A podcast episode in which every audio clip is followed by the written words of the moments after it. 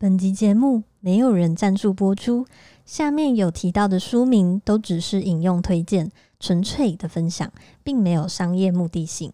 希望大家听得愉快。那如果有厂商想要跟我们合作，欢迎联系我们的 email。节目即将开始。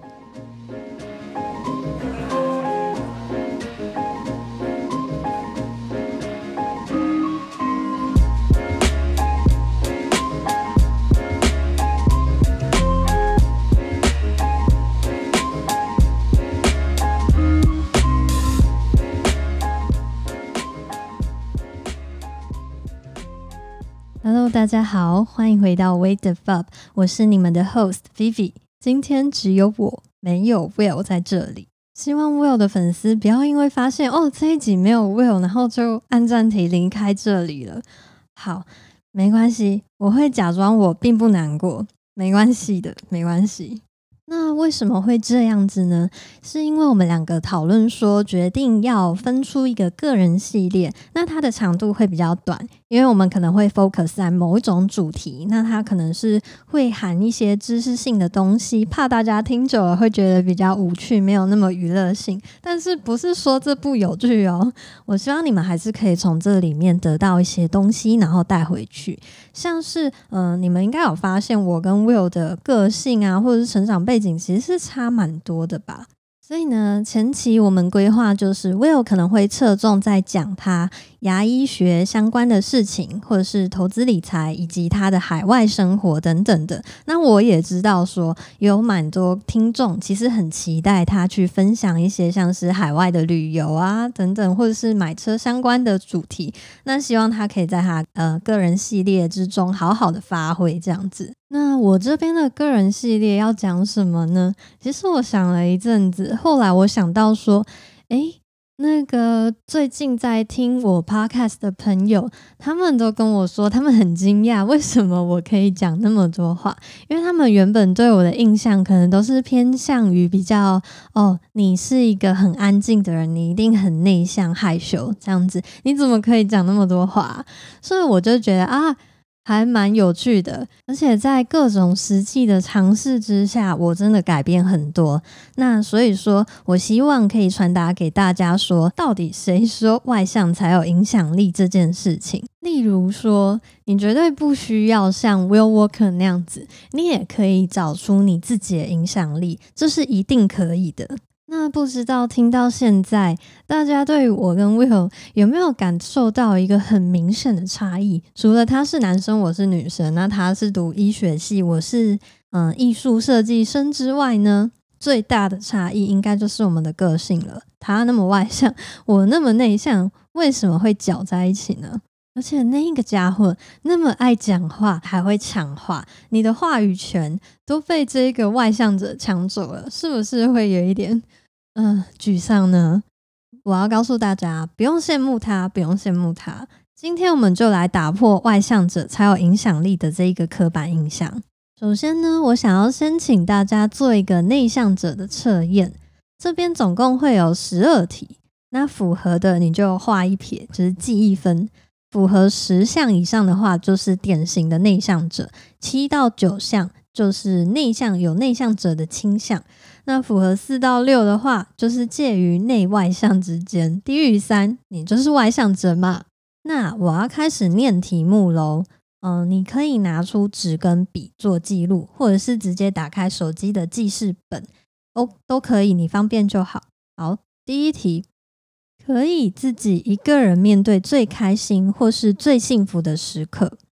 第二题，决定好旅游行程的时候会很开心，但一方面也会感到有压力。第三，觉嗯，就算一个礼拜不出门、不跟人见面，也相信自己不会觉得无聊。我可以，Will 一定不行。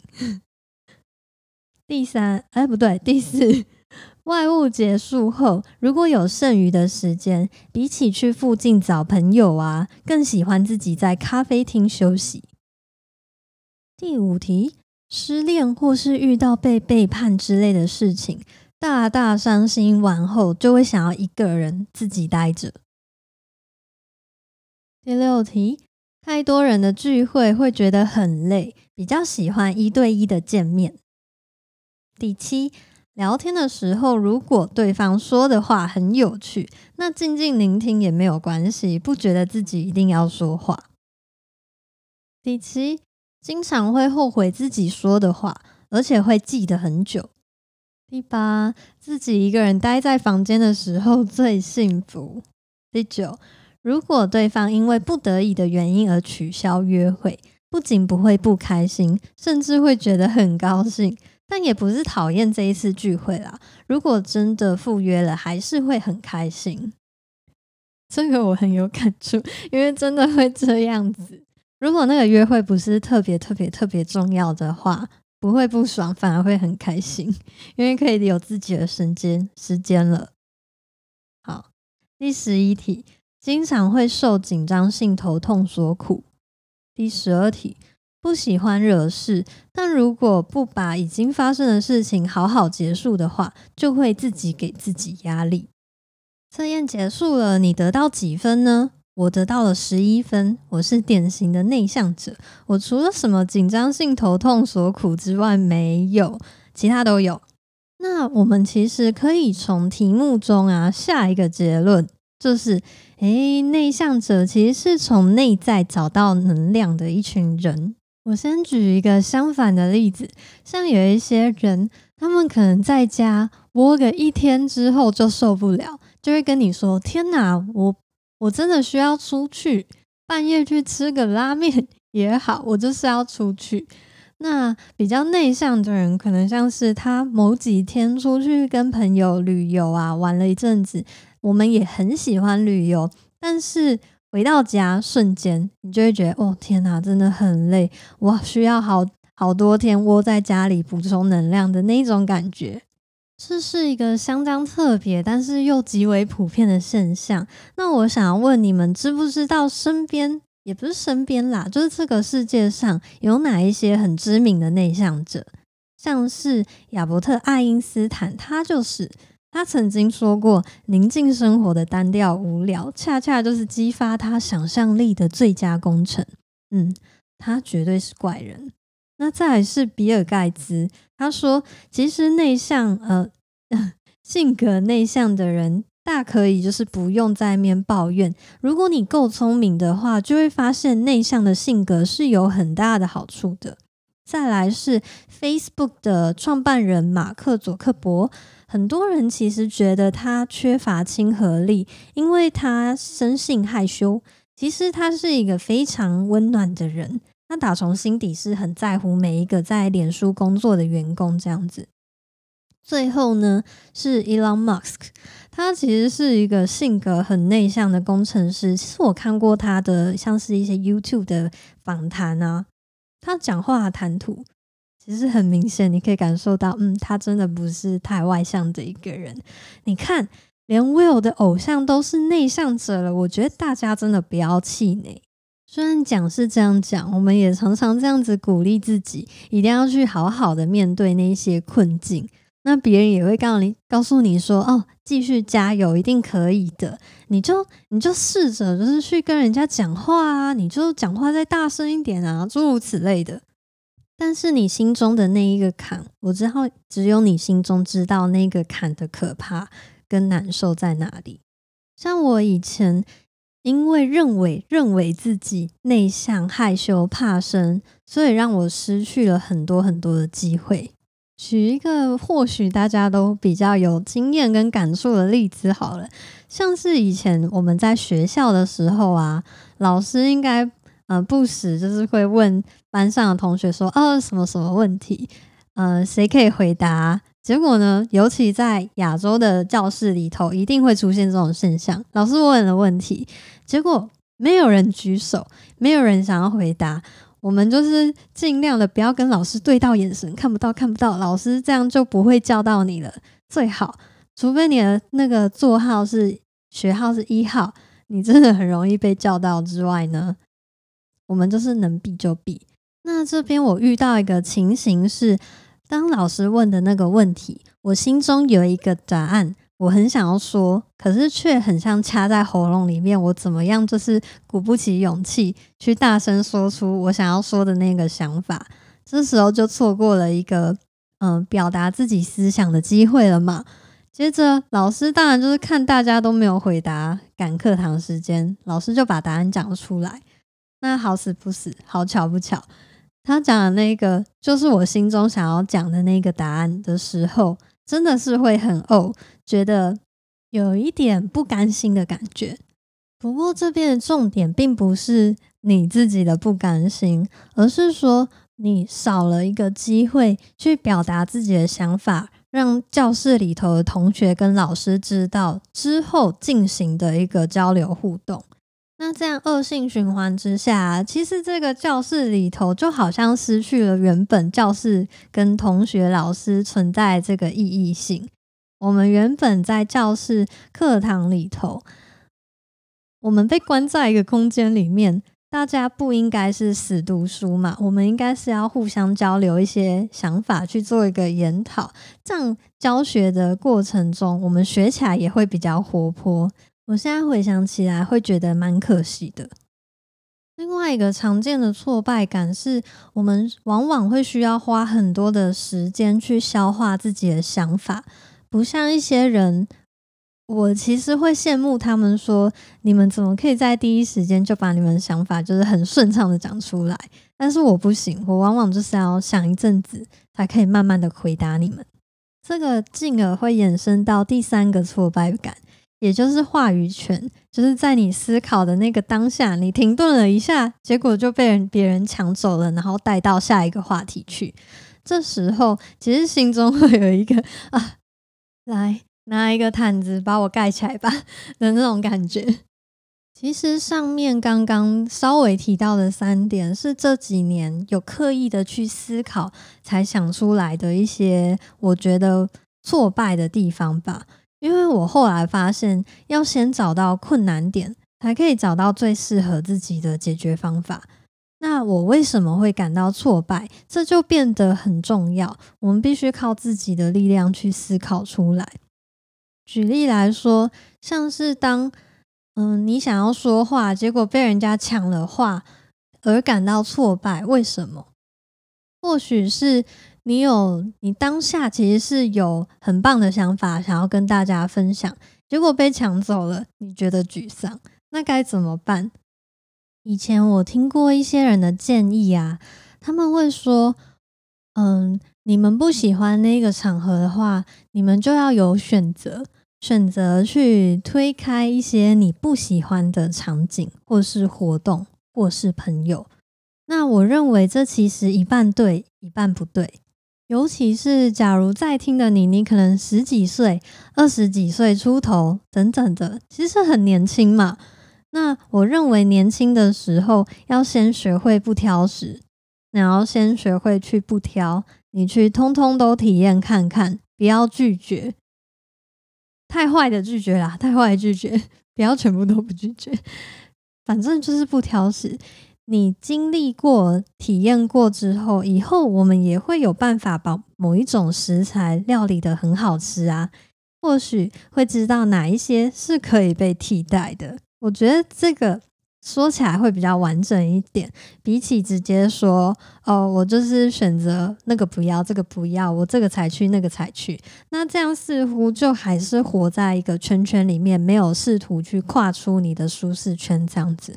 那我讲一个更实际一点的办法，就是从现在开始啊，你可以更有意识的去分辨说这些人事实地物，哪一些是你在当下的时候你会感到自在跟不自在。那些人事实地物是什么？你可以在心中把它记下来，有意识的去刻意去练习这件事情。